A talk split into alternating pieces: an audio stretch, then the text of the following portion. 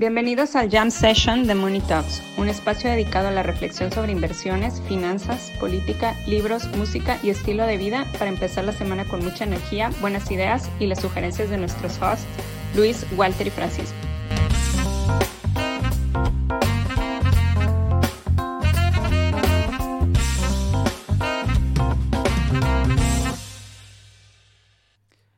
El episodio de hoy está patrocinado por xm.com. XM.com es un corredor financiero global multiregulado que ha estado en funcionamiento durante más de 12 años con más de 10 millones de clientes activos. Puedes comenzar a invertir en criptomonedas, oro, acciones de empresas como Tesla, Apple y muchos otros instrumentos. Además de todo, también obtendrás una experiencia de atención al cliente galardonada.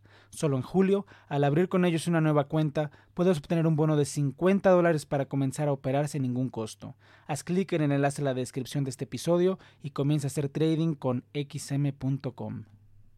a ver, espera, espera. A ver, aguanta, porque aquí me parece que mi micrófono está haciendo mamadas.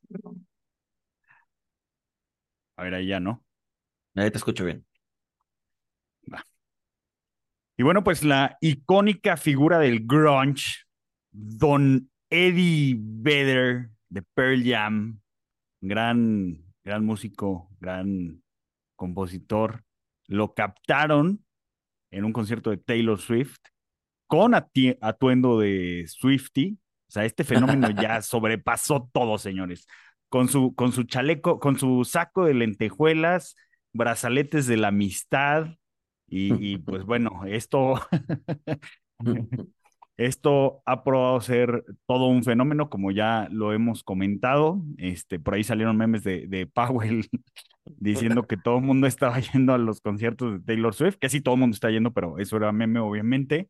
Eh, el tema es que los conciertos terminan el, el 9 de agosto y, y bueno, está, están interesantes los stats del Eras Tour porque eh, se estima que pues va, va a vender, va a haber vendido más de mil millones de, dólares.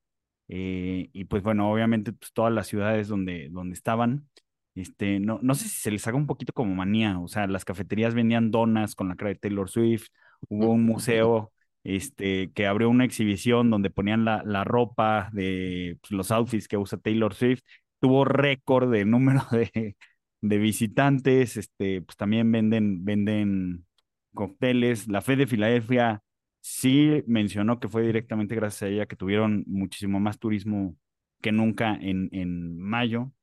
Este, pero bueno, ¿qué, ¿qué opinan de esto que pues se acaba el 9 de agosto, ya en unos días? Eh, pues no sé, pero digo, ahorita que mencionaste a, Eddie Vedder, no, o sea, yo no conocía que había ido al concierto de Taylor, de Taylor Swift, pero, pero yo tengo otro, otro ídolo musical que también en su momento me, me, no sé, me sacó de onda, ¿no? Es el vocalista de Opeth, se llama Michael Ackerfeld.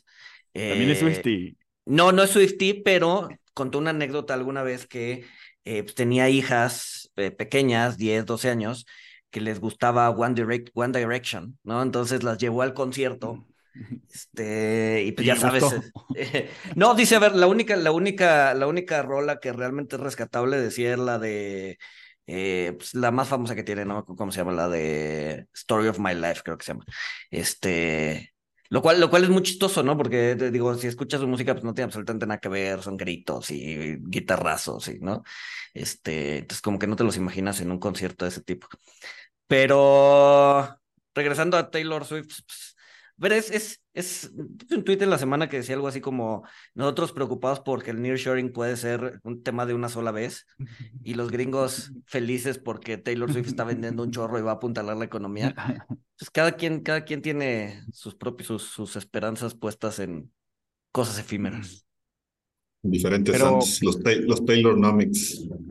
Exacto. que, por, sí. que por cierto. hoy ponía Swiftinomics, pero son, son Taylornomics. Hoy no nos acompaña Paco porque está no sé dónde, eh, pero para eso tenemos a Arturo Villarreal que nos, que nos está acompañando hoy para, para suplir a Paco. Este, ya lo han escuchado eh, antes. Este... Está asumiendo un alter ego donde es un norteño vegano. Exacto. Sí. Que hace asado. Eso, calabazas. Le, estuve dando, le estuve dando vueltas toda la semana y eso no existe. Yo jamás he conocido a alguien que sea del norte que no coma carne. Exacto, pues entonces. Sí.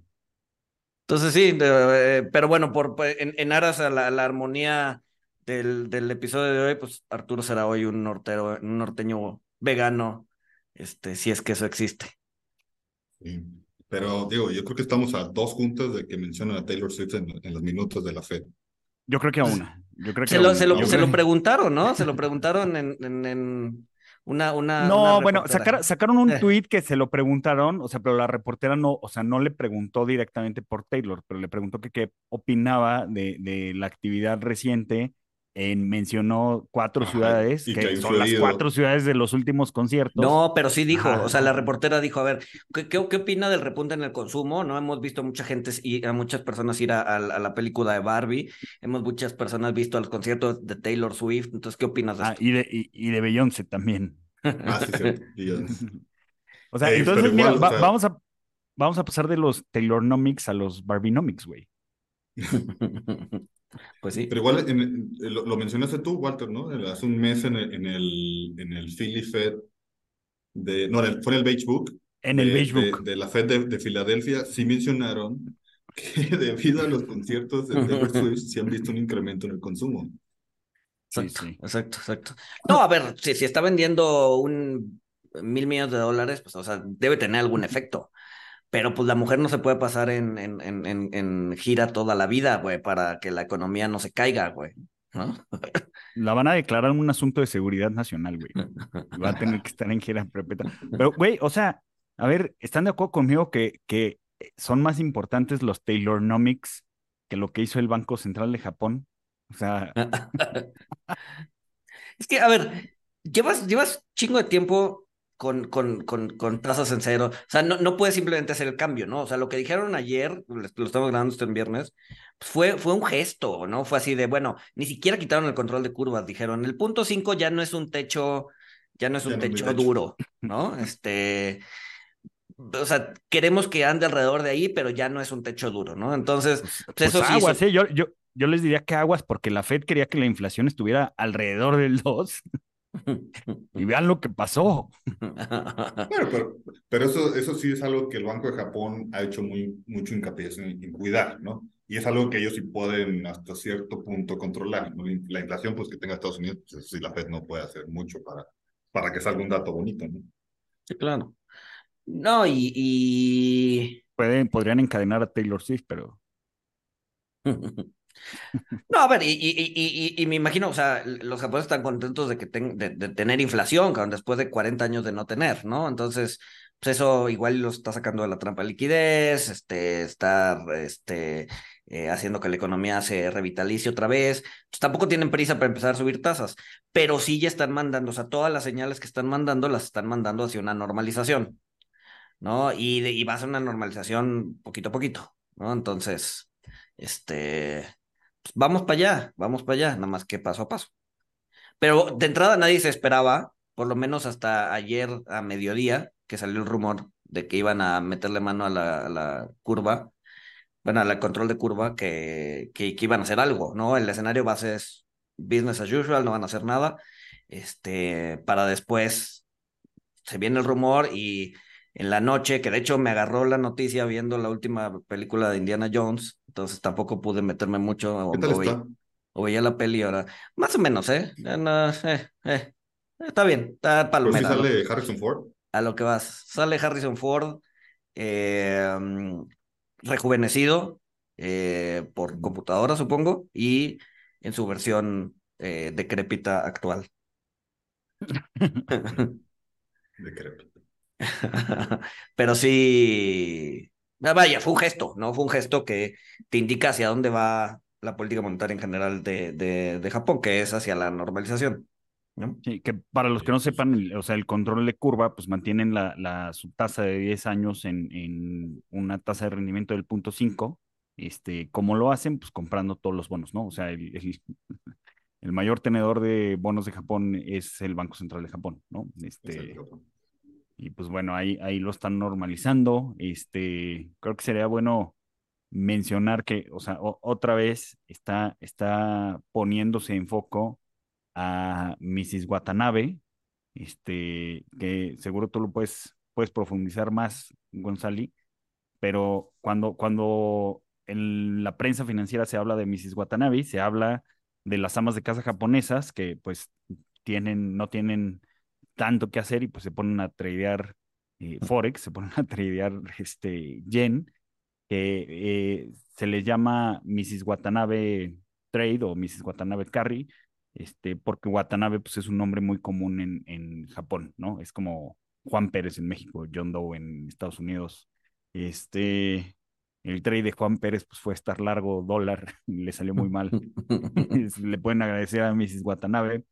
Este, pero, pero bueno, se, se esperaba, se esperaba, hasta pusiste un tweet, ¿no, Luis? Este, que pues ya veíamos los efectos con el tipo de cambio del 1690 y... En, en, el momento sí, sí reaccionó, ¿no? o sea, el, el, yen sí se apreció, el peso sí se depreció, pero fue tan sutil el, el cambio que pues, como que lo terminaron, eh, pues, o sea, lo terminaron asimilando y el yen se volvió a apreciar, digo, se volvió a apreciar y el peso a apreciar, ¿no? O sea, no, no, no era hacen un ligero, hacen un ligero cambio en el control de curvas y ya todo se va a ir al diablo, pues no, ¿no? O sea, pero sí viste, pero sí se ve el efecto, un efecto contrario entre el yen y el peso, porque ahí es donde está la mayor porcentaje del carry eh, pues metido, ¿no? O sea, se están yendo eh, cortos, el, el, no, largos, no, cortos el, el, el, yen, largos el peso, exacto. Sí, o sea, Entonces, tienen lana prestada en, en, en yenes para comprar Exacto. Entonces, en el momento en que el yen se te, se te aprecie, pues eso deja de tener, o sea, empieza a, a, tener menos sentido, ¿no? Entonces empieza a, empiezas a deshacer posiciones. Lo que hizo el Banco Central de Japón ayer, pues no fue lo suficientemente grande como para que, para que el, el yen se, se, apreciara fuerte y entonces, pues el peso se siguió apreciando, ¿no? Este. que estaba leyendo, o sea, ¿cómo? dale, abre la puerta a, que pueda llegar algún movimiento de ellos. Exacto. Algo que no se ha visto en muchísimo tiempo. Exacto, exacto. O sea, es algo gradual y, y, todas las señales que han mandado las han mandado hacia la normalización monetaria, ¿no? Entonces, pues eventualmente va a haber algo, un gesto que sí haga el efecto y que sí rompa el, ¿no? Pero pues este no fue. Vamos a ver qué dice en la siguiente reunión de política monetaria. ¿Crees que sí es una olla de presión que lleva 30 años en el fuego? Pues, pues, sí, ¿no? O sea, es, es el último reducto de tasas bajas. Este. O sea, yo pensaría que sí. Yo pensaría que sí. Los demás países lo ven fácil, pero no es cualquier cosa vivir con inflación. Pues para nosotros una inflación del 6, 7 es como, eh, pues, any given year Exacto. Pero ya una inflación es por encima del 4 o 5 en un país desarrollado, ya les duele. Ya les duele. Pues, Oigan, Hablando, de inflación, este, se, está muy cagado, creo que no lo habíamos mencionado, que pues, hubo, hubo unos cuates que sacaron una métrica que se llama Trueflation, porque ellos decían que cuando la Fed reportaba inflaciones del 9, que no, que la, la de verdad estaba en, pues no sé, voy a decir un número, en 20 o que estaba mucho más arriba. Y ahora que la Fed está reportando que la inflación está en 4, 3, este, Truflation ya trae el 2. Este. o sea. Ah, o sea, está mal. es que el objetivo de ellos era demostrar que la verdadera inflación es mucho más alta de lo que dice la Fed, mucho más alta de los datos oficiales, este, pero con su metodología, pues le está saliendo más baja claro. ¿qué, qué, qué, hacen ellos? van, van al súper y checan cómo están las verduras. que esta era una actividad que, hacía, que, que, que hacían en análisis hace muchos años, pero sí, ibas todas las semanas ¿Ah, a ¿sí? el precio del... ¿Te, te mandaban a ti a la central de abastos? No, depende de dónde vayas. Sí. En, los, en, en, los bancos, parte, parte de su análisis de inflación, nunca he trabajado para un banco, pero parte de su análisis de inflación es literal, bueno, o era literal mandar a la gente al, al, al, súper a anotar precios. Órale. Sí, o sea, para checar que coincida con la cifra. Pues me imagino que sí, me imagino que eso es, es parte de su análisis, este, y sería una buena novatada. Oye, tienes que ir a la central de abasto. tienes que ir a la central. a ver, hijito, okay. sí, en Superama no, porque pues, ahí lo dan muy caro. Además ya ni existe. La inflación de los fifis. sí, es la inflación. ¿Qué dato, dato importante desde la, la, relación entre producción, o sea, del precio del productor contra el precio que ves en el súper es 3 a 1. O sea, el súper, supermercado le compra tres veces más caro, eh, o sea, más bien te lo vende tres veces más caro de lo como se lo compra el productor, precisamente para hacerle frente a toda la merma que tiene de, de, de perecederos. Sí, claro. Sí, claro, más robos, más, sí, más, más movimientos de mercado, más, sí, claro.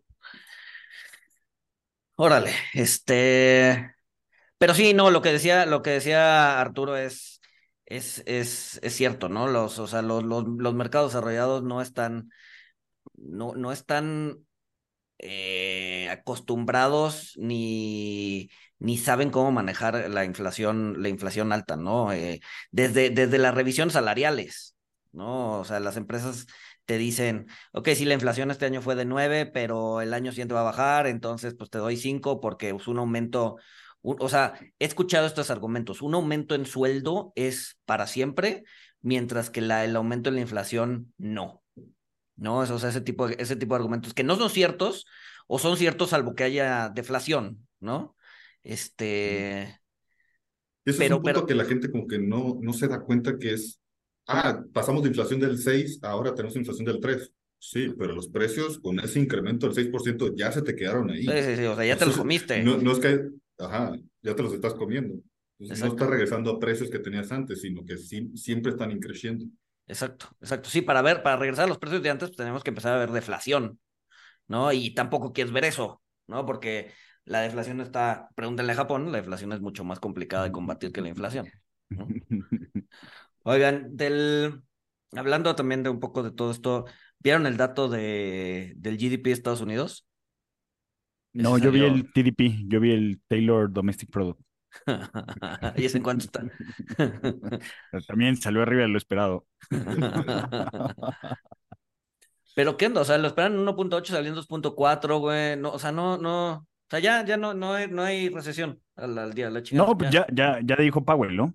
también dijo ah, Powell en la conferencia. Ya ni la estamos pelando. Que pues ya, ya no iba a haber recesión. Que yo me pregunto, a ver, este, o sea, se lo pasaron diciendo en 2021 que la inflación era transitoria. Exacto. Y no lo fue, y luego se la pasaron diciendo que venía una recesión y no la hubo, y pues ahora dicen que no va a haber recesión, entonces. Cesaron, ah. pararon, dejaron de subir tasa y luego al siguiente mes volvieron a subir. que claramente se vio en el, en, el, en el comunicado por qué hicieron eso. Que ahora, o sea, ¿creen, creen, que, creen que, o sea, ahorita las probabilidades de un alza más creo que están en 25%, pero, o sea, ya tenemos el petróleo, eh, bueno, al menos hasta en, la mañana, hace un par de horas, estaba ya arriba de los 80 dólares. Eh, en un mes ha tenido un alza, si mal no recuerdo, del 13%. Lo, ya se está viendo reflejado en el precio de la gasolina. Este, obviamente le ves el efecto base del que se gozaron estos 12 meses, pues ya, ya es en contra. Este, pero, pero, ¿cómo ven? Yo sí, yo creo que, a ver, lo, vamos a ver la inflación rebotar por temas aritméticos el siguiente, o sea, tan pronto como el, creo que sale el 10 de agosto la, la, cifra. Este, Powell todavía no, no, no, o sea, no, no da señales de doblar las manitas, ¿no? No, no, o sea, no cerró la puerta. ¿no? Data depende, si la fregada, pero yo sí le veo otra subida más. No sé si en septiembre o en noviembre, pero sí una más. Pues es que se le está acomodando todo. Sí. Pues, sigues teniendo empleo, tu GDP sigue saliendo arriba, tienes cancha libre para subir lo que se te dé tu gana. Bueno, no lo que se te tu gana, pero sí. Pues sí, para mantenerla, ¿no? Yo creo que le tienen miedo a lo que pasó igual en los 70s, 80s, que la bajaron antes de tiempo y pues eso reinició la, la, inflación, ¿no? Entonces. Sí, o sea, prefiere, digo, ya, ya lo habíamos dicho, ¿no? Pero prefiere ser Paul Borker que Arthur Burns, ¿no? Exacto. Exacto. Sí, sí, sí, sí, sí. Sí, prefiere pecar, este. Pues a ver, de, de entrada, si la baja y regresas a la inflación, la credibilidad que habías ganado la pierdes otra vez, ¿no? Entonces, pues tiene que venir alguien que fue, que fue un poco lo que pasó con, con Volker y el anterior a Volker, que no me acuerdo cómo se llama. Eh, que fue, fue eso, ¿no? El, el, el, que estuvo antes de Volker decidió bajar las tasas antes de tiempo, se le salió la inflación, entonces Volker tuvo que venir como con más pantalones para decir, bueno, ahí te va la tasa hasta 16% para pues matar todo. Exacto. Exacto. Entonces, no sé, yo todavía lo veo, Lo veo. Que ahora la, hay, que siento que quedan dos incógnitas.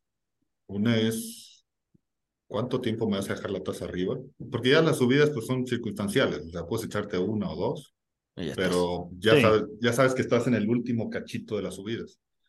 La pregunta ahora es, es qué tanto, qué tanto me la vas a dejar arriba y hasta qué punto la vas a bajar cuando empieces a bajarla, porque ya no la vas a regresar a cero. No, no, no. Pues el mercado te dice, o sea, aquí todavía para enero trae el 50% de que la mantiene. Para marzo ya trae 38% que la mantiene, 35% que la baja. Este, o sea, ya está balanceado. O sea, sí, o sea, el mercado sí está pensando que la va a, a bajar muy rápido. Yo la verdad es que dudo, ¿Qué? o sea, ¿qué qué? Pues es que lo que, lo, lo, o sea, pues lo que comentabas tú, ¿no? O sea, pues si no, si no hay necesidad, pues no la van a bajar tan rápido. Exacto. O sea, sí, O sea, y menos, y menos como, como, como dices tú, Arturo, o sea, pues ya no las van a llevar a cero. O sea, eh, el, el objetivo sería, si acaso, llevarlas a, a, a terreno neutral, ¿no? Que también Powell dijo que ya están en terreno restrictivo. Incluso de terreno neutral, entre comillas, ¿no? Porque pues, el, el- el- la tasa de largo plazo la veían en dos y medio, ¿no? Cuando la inflación se supone que está en dos. Entonces, incluso eh, van a estar en terreno ligeramente restrictivo, o por lo menos lo ven durante un buen rato. Pero bueno, quién sabe qué va a pasar, güey. La neta es que. Pues está, está pasando justamente lo que comentaba Russell Napier. Seguro lo dije Sí. mal, porque siempre digo los nombres decir mal. Paco. No, no. No, pero ¿se acuerdan de esta columna de Russell Napier que, que él decía que pues se ve- veía venir un boom eh, económico con, con todo esto, porque él no veía tanto el nearshoring, él veía más un reshoring en Estados Unidos, que sí hemos visto la inversión en manufactura eh, dispararse. Él decía que pues esto iba, iba a traer como consecuencia eh, pues inflaciones más altas, pero pues también iba a traer como consecuencia un crecimiento nominal más alto eh, con lo cual pues la Fed iba, iba a poder tener las tasas nominales también un poquito más altas. O sea, ni siquiera fue hace tanto que lo sacó, creo que tiene menos de 12 meses, si acaso 12 meses.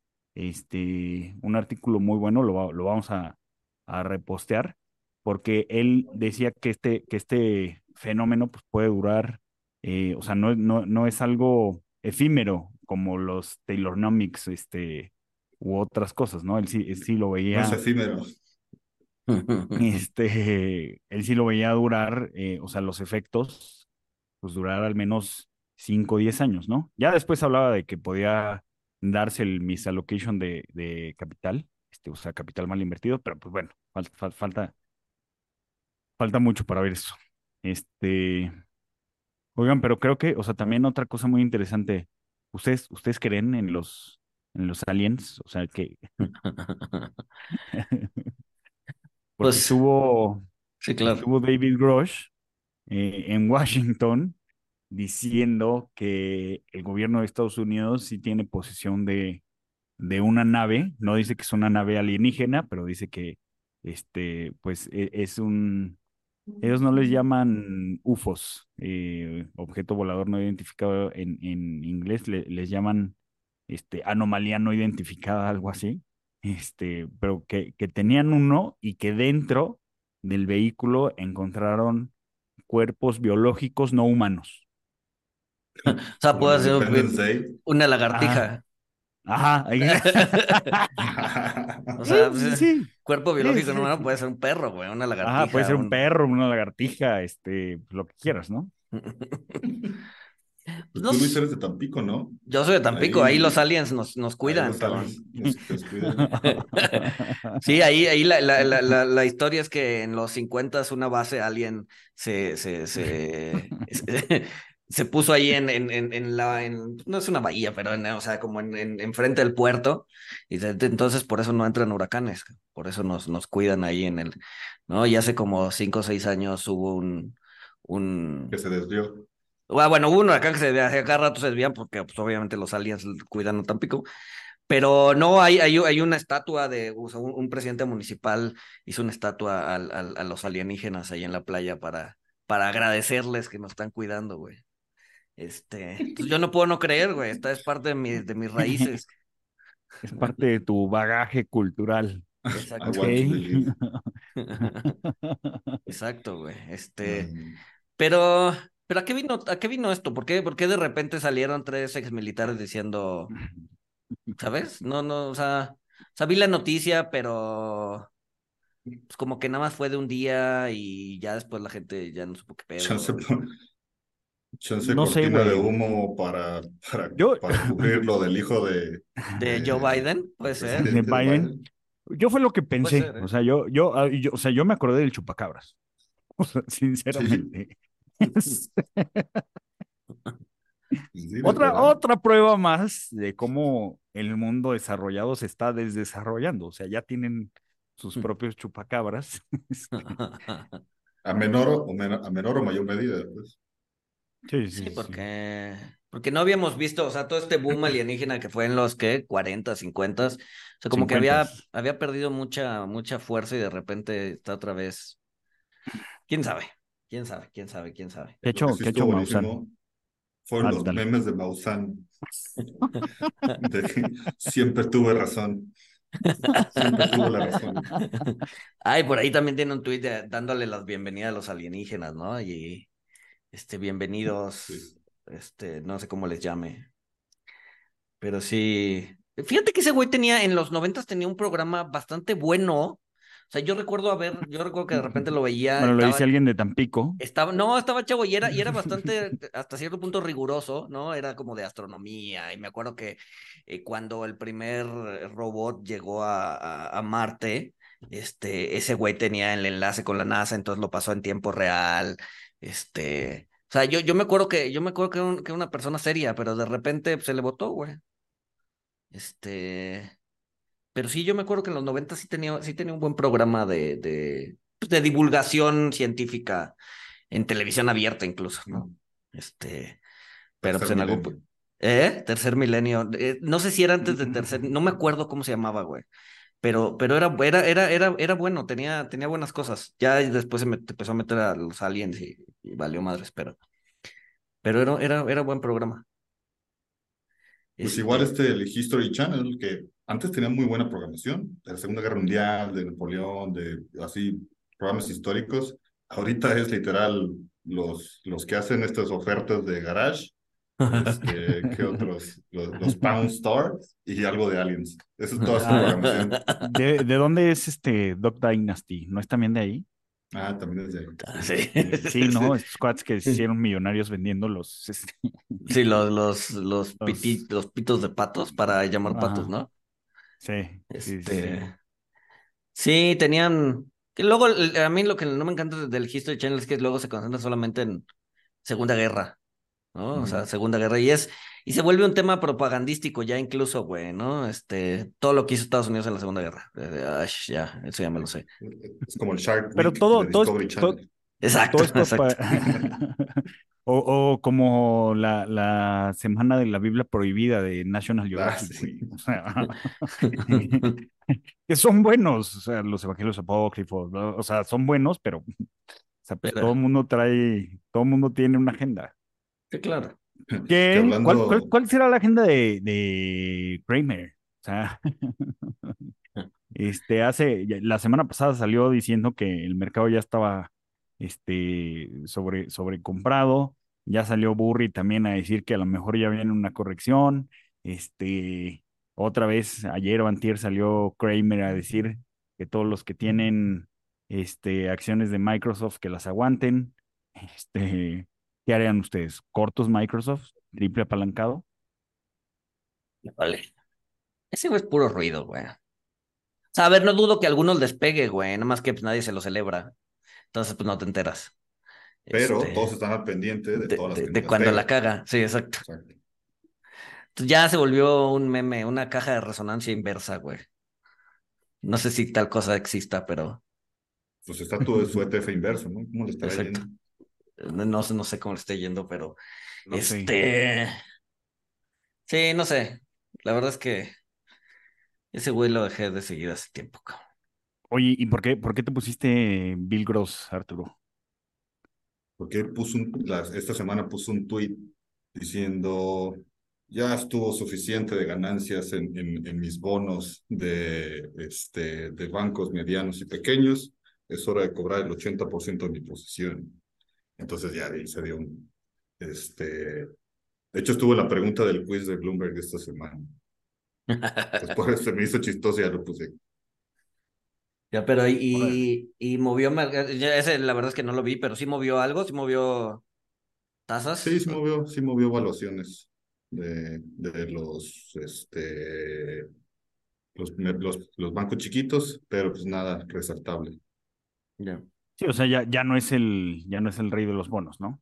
Sí. No, ya no. O sea, desde que dejó Pimco, ¿y quién, quién está? Este, Gundalach. No me acuerdo. Este, pero sí, sí, sí, tiene, tiene, tiene un rato. Hay libros, hay libros de, de Bill Gross, el ex rey de, de los bonos, este, que pues muchos argumentan que pues, si realmente era bueno, o pues le o llegó justo en el momento en el que Volcker había dejado de subir tasas y le tocó un mercado secular, ¿no? el, el, el, bull market más, más grande de la historia en bonos, ¿no? De los últimos 40 años. el, pues mercado de bonos, digo, hablando ya de manera general, o sea, no es, no es el tan glamuroso ni tan, tan, tan, este, tan, especial como el mercado, es tan flashy como el mercado de capitales, pero tienes más lana invertido que en capitales, ¿no? Ah, sí, sí, el mercado, el este, mercado bueno, vale dos, tres veces más que la capitalización de, de equity, sí. Y así el, el, el echarte un trade en el mercado de bonos es, lo, lo anuncias un año y tres años o cuatro años después lo estás cobrando. Sí, claro. no, y a ver, y, y, y, es mucho más, a ver, por eso a mí me gustan más los bonos que el, que el equity, es mucho más complejo, es un mercado mucho más oscuro, es un mercado... Este, ah, porque no hay transparencia, González. ¿Qué? El mercado de bonos, claro que, o sea, a ver, hay transparencia. No, no, por, eso, ah, no, hay transparencia, o sea, entre los, pero es un, es un mercado oscuro. A ver, o sea, todavía, todavía cierras trades levantando el teléfono. sí, está más padre, está más padre que operar equity porque pues, levantas el teléfono, le marcas al broker y ya le dices, este, oye, dame la compra y la venta del bono de 10 años, este, le pides compra y venta, pues para que no, para que para, para acortar el rifle que te va a aventar. Este, y ya cuando te lo da, pues ya mío estoy, pero es cero transparente. Sí, sí, sí, sí, sí, sí, sí. Más, bien no, no existe como tal un sistema central donde se concentren todas las operaciones, como si tienes en capitales. Aquí en deuda dependes de pues jugadores en jugadores de todo el mercado, ¿no? De brokers, de dealers, tanto. Probablemente tú que el mercado de, de Uber es un poco más claro, pero el de Corpus, híjole, sí es, pues, literal, ¿qué conexiones tienes hacia afuera? Sí, exacto. Y, y, y, y, una operación no necesariamente va a pintar en la evaluación. Si las pasas por pantalla, sí pintan. Si no las pasas por pantalla, no pintan. La puedes hacer por fuera. Es un desastre. O sea, es, es un desastre de opacidad, pues. Pero, pero es interesante, o sea, y tiene mucho más retos que un mercado de equity, a mi parecer. Este... Sí, sí, y, ah, o sea, y además porque pues, los quotes son, son en tasa o en spread, este, o, en tasa real, este, sí, sí, sí es más complicado. Pero eso sí, como dices, este Walter, o sea, el hecho de levantar la bocina, poner tu bid de compra del M40 y pelos que quieras y que se te prenda tu foquito ahí es como, ya, ya, ya trabajé, güey. Sí, sí, o sea, es una sensación muy diferente a, o sea, porque pues para, para este, pues los clientes, pues operamos este equity y operamos deuda, pero es, es muy diferente este, la, la sensación del cierre. Estoy seguro de que causa otras reacciones químicas en la cabeza cerrarlo de viva voz que, que ya darle, darle unos clics, ¿no?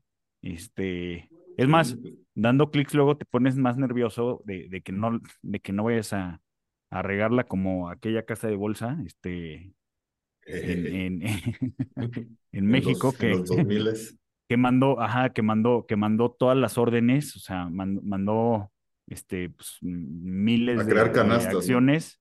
Sí, mandó, mandó la, la, venta de una canasta, pero todas las acciones con precio de 60. Entonces. que al final en eso hicieron un reverso, o sea, sí estaban platicando hacer el reverso de todas las operaciones de ese día. Sí, no, o sea, se juntaron todas las casas de bolsa, sí, sí, sí, que hubo, que hubo unos malacopas ahí que dijeron dictum meum pactum, ¿no? mi palabra es mi compromiso y me quedo mi Selectra en 60 pesos, que, porque ya las vendí en el mercado a 500. Pues por eso, por eso, por eso se fueron de México. Que dura, eso, eso sí fue efímero, Gonzalo. ¿Quién fue? ¿Sabes? ¿Te acuerdas? Eh, Bul- Bultic. Ah, Voltex, sí es cierto. Sí, sí, Ah, de hecho, no sé si es cierto o no, pero dicen en los bajos mundos de las finanzas, que para nada son bajos, es que era CFA, este, ¿Ah, sí? ¿Ya quien, ves? quien cometió el fan, Fat Finger mistake. Pero bueno, Ya ves, no, no te exime de nada hacer esa cosa, güey. Ah, me acordé de, tenemos una, una clase en la universidad que se llama Ética del Actuario. Eh, De esas clases que tenías, bueno, no quiero hablar más de la universidad, la contable la quiero mucho, pero bueno, tenemos Ética del Actuario. Y pues te decían, oye, vamos a investigar el caso de Enron, ¿no? Entonces, pues, pues yo me tocó presentar ese caso y me di a la tarea de, bueno, pues vamos a ver qué credenciales tiene cada persona que estaba aquí. Entonces, pues estás viendo eh, Harvard, Yale, este, eh, MIT, etcétera, lo que tú te imagines. Y el punto es ese, o sea, un grado o un, una credencial no te exime de que puedas hacer algo que se pueda considerar o que es para engañar a tus shareholders. o un Sí, error. no, deja- déjate, o sí, o sea, un tema ético o un tema operativo o un error o, ¿no? O sea, hay doctores que, o sea, doctores doctos, pues, no, no, no médicos, pero que se, o sea, se equivocan tanto como el güey que apenas va acabando la licenciatura. Oigan, pues hay, hay, hay billonarios, o sea, los hombres más ricos del mundo, este, que le cambian el nombre a sus compañías este, y te terminan ligando a ex videos, ¿no? Este, yo no sé qué es eso, pero creo que es algo malo. ¿Cuál es el objetivo del señor Elon? ¿Destruir Twitter? O sea, O sea, pero por ahí hubo un análisis que, que, que perdió, o sea, por el, por, o sea, si, si, si, si sigue el cambio a X, si quiere desaparecer Twitter, si quiere desaparecer el, o sea, Twitter como nombre y Twitter como, como logo, pues le, puede costar entre 4 y 20 billones de dólares en, en, en brand recognition, ¿no? O sea, en, en- bueno, en- pero, pero ese es un análisis así. Sí, a sí, sí, sí, sí, de sí, buen sí. cubero, ¿no? Sí, sí, sí, porque al final del día es un intangible que lo evalúas, eh, no sé, como lo quieras evaluar, güey. Pero, pero pues sí, o sea, si pierdes, o sea, ¿qué es X, güey? ¿Qué es X? ¿Qué diablos es X, güey? Pero sí Pues no sé, pues es que él dice que la letra le gusta. Ay, que no mames. Y que, y que agarró el logo de, de, de un símbolo de, ¿de qué era? ¿De MATLAB o de...? Es, O sea, esa- de- es, un- es una, es una letra de una fuente. O ¿Neta? sea que, Así, pues, Arial, Arial Word- Narrow a la chingada. Witching. sí, algo así. Sí, Exacto. sí, sí, sí, sí, sí, este, vi el tweet, no, creo que no lo guardé.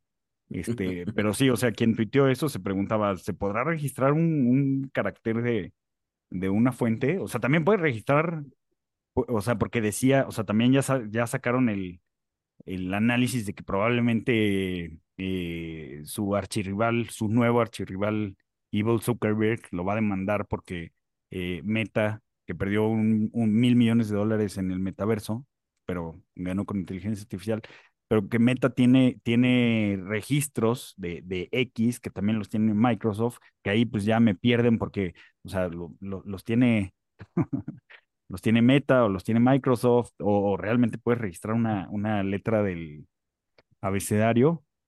No lo sé. Sí, es así como se llamaría México. Pues, México. le- se lo no, pues, lo pones con J, ¿no? Como, pues, pues, como los españoles, por fin ganaron los, los malditos. españoles, ajá, ganaron, ganaron. Pero, sí, quién sabe sí, o sea, porque, porque aparte vi, o sea, ya no supe si, si es cierto o no, o sea, pero Musk comentó, o sea, que, que ya no van a tener el, el Daylight Team en Twitter, o sea, el, el tema claro, o sea, donde ves el fondo blanco, o sea, y que ya nada más vas a ver el, el fondo negro y las letras blancas, que la verdad a mí no, no, no me gusta tanto, o sea, ¿qué, qué está haciendo? A mí sí me gusta el fondo negro. Es menos, menos agresivo a la vista, güey. Yo lo tengo en negro. Ya ves que lo puedes cambiar el fondo. Sí, sí, sí. Sí, sí, sí, sí. No, pues que ya, ya solo va a estar habilitado eso. Ah, Un punto por No, no, no sé, no sé si lo, si lo quiera destruir, o sea, y, y- e insisto, o sea, los titulares de es la muerte de Twitter, este, pues llevan desde, desde que lo compró, este, y pues no, no, no se ha caído, no se cayó, este, dicen que está más chafa, yo, yo no sé, yo lo siento.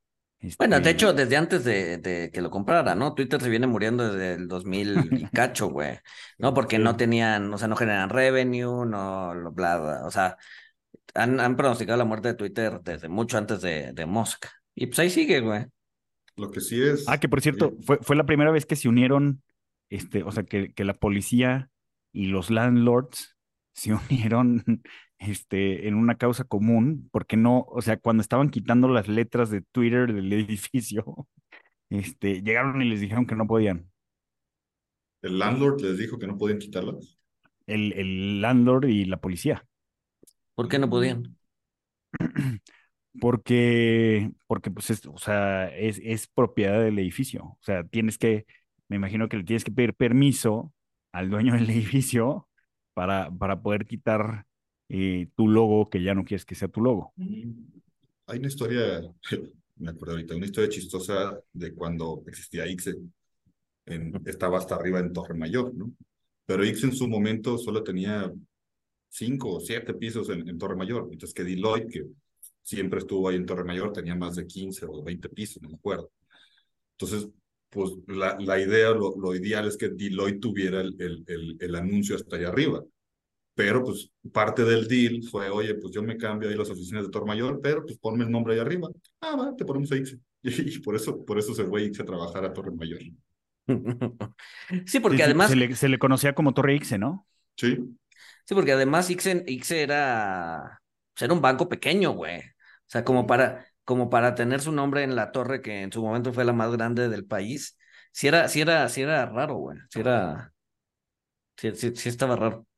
Y ya después lo quitaron, ¿no? Cuando, cuando Banorte compra Ixe, eh, ya ni, pusieron ni- Banorte ICSE y ya después quitaron el ICSE. Fue paulatino. Sí, sí, sí. Sí, sí, sí. Órale. Que creo que fue un rollo subir las.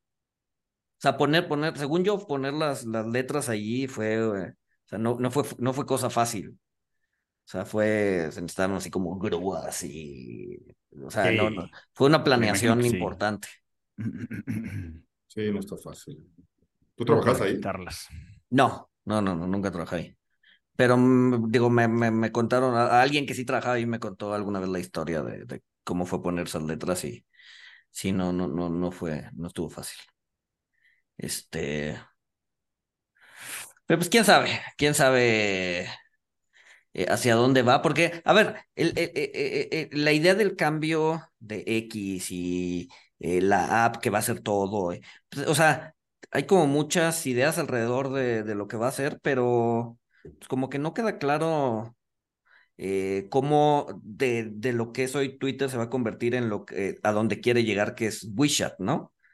O sea, el WeChat de los chinos, pues es muchísimo más, o sea, es todo un ecosistema, este, en donde haces pagos, eh, chateas, tienes, te sirve para hacer, este, citas, güey, es como Tinder a la vez, y, o sea, es, esto es, es, es como todo en una sola es Tinder aplicación. también. Sí, güey, para los chinos sí, Ah, eso no sabía. pagas la luz, pagas el No sabía. agua, este, es una citas, güey, Sí, sí. chateas, es tu banco.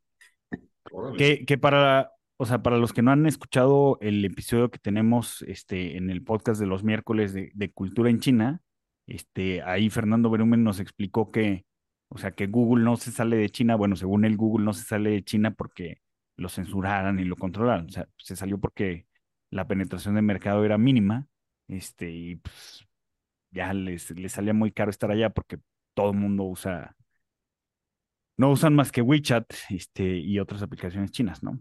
Exacto. Igual Exacto. hace como dos semanas se, va- se cayó WhatsApp por unos momentos y todos los que tienen iPhone pues empezaron a usar iMessage, que en realidad es lo que usan en Estados Unidos, el iMessage. Y la mancha está padrísimo. O sea, puedes hasta mandarle jueguitos, este, puedes hacer muchísimas más cosas que, que en WhatsApp, pero pues no está, digamos, tropicalizado a lo que estamos acostumbrados. Y no sé, no sé, no sé si es el caso de que, o sea, según yo, la penetración de iPhones en México es baja. O sea, no, no, no me acuerdo, pero sí como el 80-85% tienen, tienen este Android. Android y el otro 15% tiene iPhone. Y no sé si en Estados Unidos es al revés. Entonces yo creo que también es por eso, ¿no? Pocos usuarios con, con iPhone. Pues sí, sí, si eres el único de tus 20 amigos que tiene iPhone, este, pues no. Pues sí. No te va a jalar. Pero bueno, oigan, pues ha sido, ha sido un año fatal para, para las fintech. Es el menor nivel de fondeo en, en seis años, el nivel de deals más bajos en seis años y el nivel de mega rounds, mega rondas más bajo en seis años. Este, pero bueno, pues las, las big tech eh, salvan, salvan todo, ¿no? Este, es impresionante.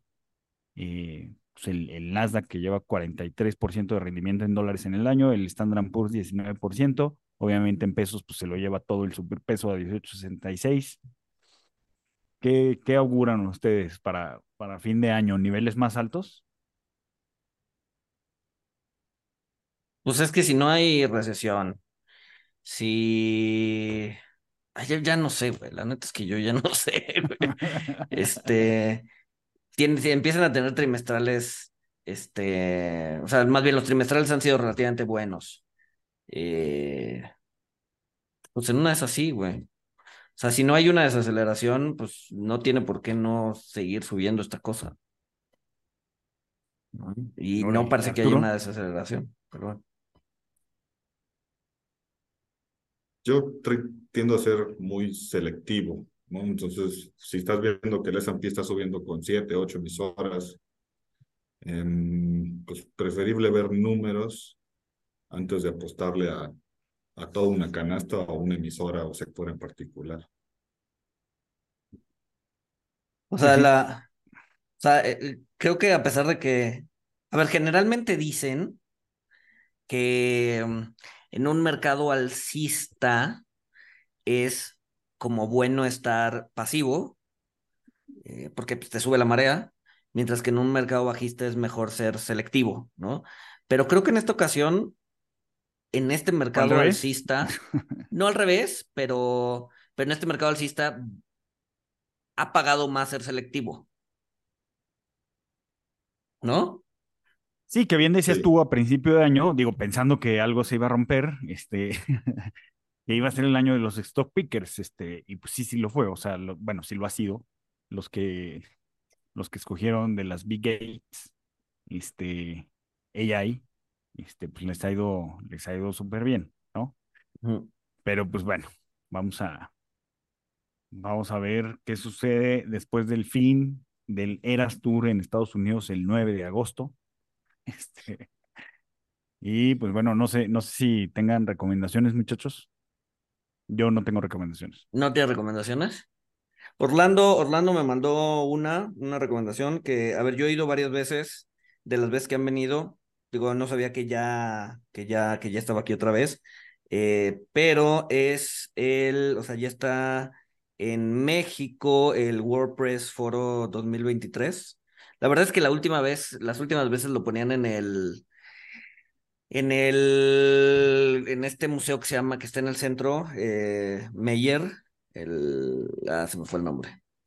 Ahorita les digo, este, pero la verdad es que es bueno porque ponen, ponen, o sea, es como una exposición de fotos, lo mejor del 2023, él ya fue y dice que está muy bueno, entonces me pidió que diera la recomendación eh, para esta, este, Franz Meyer se llama el museo. Eh, por lo menos ahí históricamente es donde la han puesto, ahorita no sé dónde esté, eh, yo supongo que ahí, eh, las veces que yo he ido, he ido al, Franz Mayer a verlo. Eh, pero bueno, dice Orlando que está, que está bastante, bastante bueno. Em, ¿Qué más de recomendaciones? Yo traigo, empecé a leer el, el, nuevo libro de Annie Duke que se llama Quit. Eh, está bien, está bueno. Pues en esencia es por qué le tenemos miedo a, pues sí, a, a, dejar de hacer las cosas, ¿no? A, a, renunciar, ¿no? Porque a veces es bueno hacerlo, eh, porque nos aferramos a una idea o a un trabajo o a un lo que sea, cuando muchas veces lo mejor es simplemente cortar de tajo, ¿no? Y entonces un poco es cuándo debes hacerlo, por qué debes hacerlo, ¿no? Las señales de, de, de, de, de cuándo vale la pena renunciar. Y no, no necesariamente al trabajo, sino renunciar a, a, cualquier actividad o a cualquier idea o a cualquier relación. O hasta una película mala, ¿no? Exacto, hasta, hasta para una película mala, un libro malo, ¿no? Que igual ya llevas la mitad leído y dices, puta, qué hueva del libro. Pero ya voy a la mitad, ¿no? Ni modo de no acabarlo. ¿no? Este... Ah, sí, lo, los costos hundidos. Exacto, exacto, exacto. Exacto. Entonces, este, este es, un, es, una buena lectura, si lo pueden leer, léanlo. ¿Y qué más? Arturo, no sé si tú traigas algo. Sí, yo traigo dos. El primero es un libro que se llama The Biggest Bluff, de María Konikova.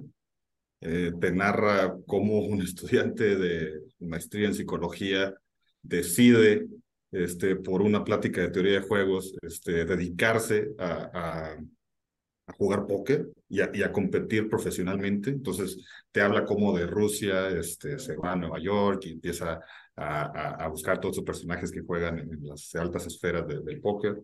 Y digo, también es una parte, al final ya te pone como una parte reflexiva sobre la vida, de cómo siempre estar en constante este, mejora y búsqueda de, de, de, de pues, aspectos generales de la vida, ¿no? Pero es bastante bueno, especialmente si les gusta el póker, es un gran, gran libro.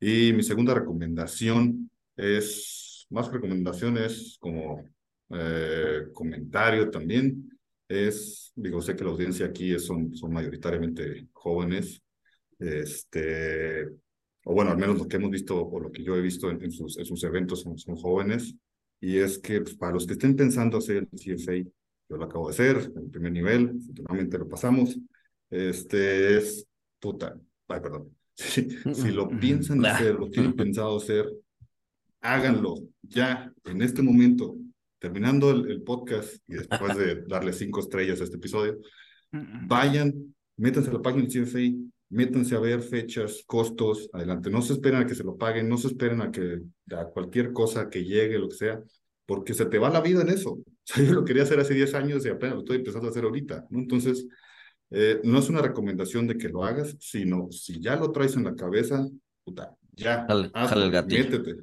Sí, jale el gatillo. Pero lo más importante, pónganos cinco estrellas en su plataforma favorita, recomiéndenlos, recomiéndenos con sus amigos y enemigos. Y sí. si tienen pensado hacer el CFA, háganlo. Y... y otro punto es que ustedes lo hacen ver demasiado fácil.